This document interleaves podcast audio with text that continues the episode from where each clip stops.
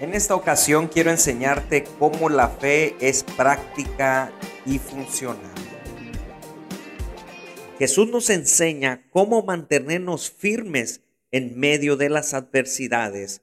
En Mateo capítulo 14, verso 28 al 31, Pedro se propuso a ir en pos de Jesús en medio de las aguas, lo que significa imposible para el hombre.